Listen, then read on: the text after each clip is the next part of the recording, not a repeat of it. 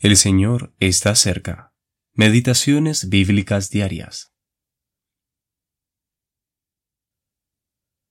Los israelitas dijeron a Gedeón, Sé nuestro Señor, pues que nos has librado de la mano de Madián.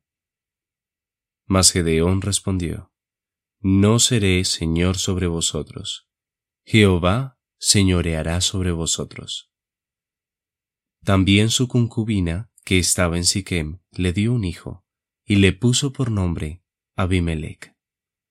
Jueces capítulo 8, versículos 22 y 23 y 31.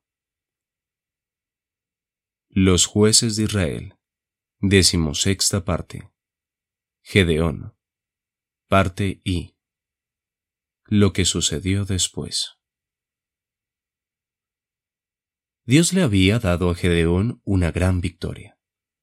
¿Qué sucedió después?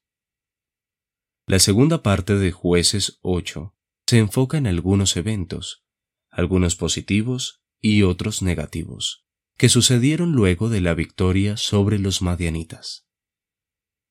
Los tiempos posteriores a la victoria son, muy a menudo, momentos muy peligrosos para el creyente. Luego de mostrarles a los ancianos de Sucod y Peniel que había capturado a los reyes madianitas, Gedeón aceptó los halagos de estos reyes, pero los ejecutó cuando su hijo mayor tuvo miedo de hacerlo.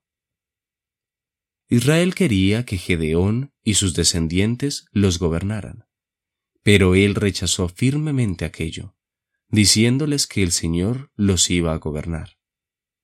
Sin embargo, Años después tuvo un hijo con una concubina en Siquem, cuyo nombre era Abimelech, que significa Mi padre fue rey, un título de los reyes filisteos. Al final, esto tuvo consecuencias muy tristes. Gedeón tomó las vestimentas y los ornamentos de los reyes madianitas, y los collares de sus camellos, y les pidió a los israelitas que le dieran los arcillos de oro de su botín.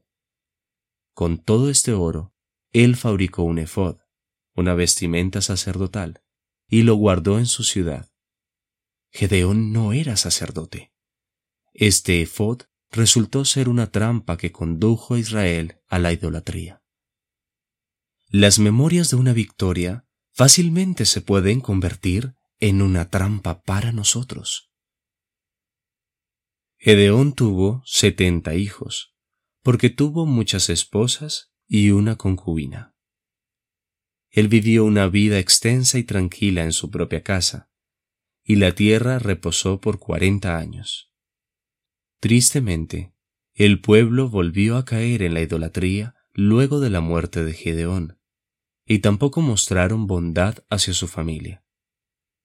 Con tal mezcla de cosas y acontecimientos, ¿Podía Israel mantenerse fiel a Dios?